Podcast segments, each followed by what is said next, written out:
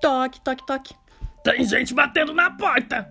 Neco, você já ouviu a frase: Esta pessoa não tem coração? Credo! E por que que falam isso?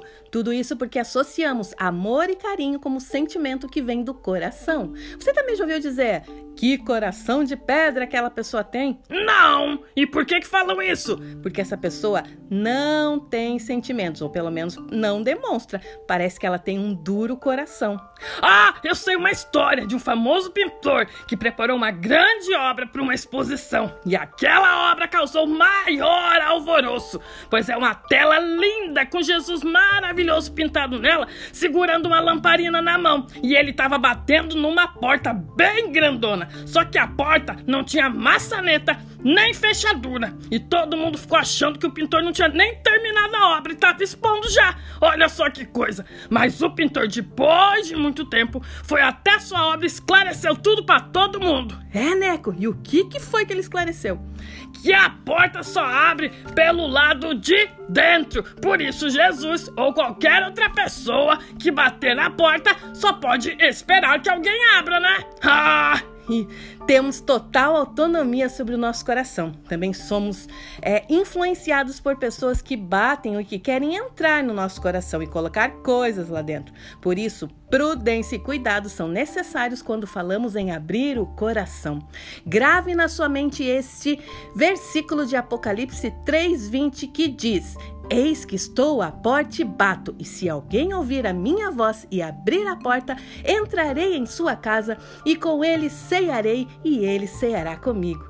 Porta é o que libera passagem, que protege de invasão. E Jesus é aquele que bate na porta do seu coração, aguardando que você libere a passagem para ele, pois ele é muito educado e jamais entra se não for convidado. Então bora convidar Jesus!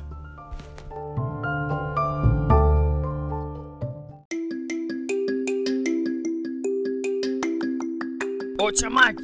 Ei! Tiamak! Tiamak!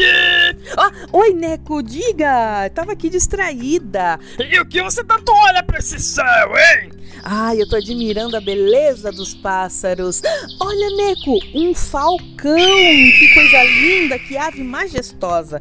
Você sabia que se um falcão for aprisionado entre quatro paredes, mesmo que alguém arranque o teto da gaiola, ele vai ficar aprisionado pro resto da sua vida? Ai, eu não sabia. E por que isso Ele podia escalar a grade e sair voando de novo. É porque a sua liberdade está condicionada antes de levantar voo a correr alguns metros. Então, ele vai ficar preso mesmo. Ah, mas a sua liberdade, a sua salvação tá logo ali em cima. É só olhar para cima. Pois é, isso me lembra até Salmo 121. Levanto os meus olhos para os montes e me pergunto: de onde me vem o socorro? O meu socorro vem do Senhor, que fez os céus e a terra.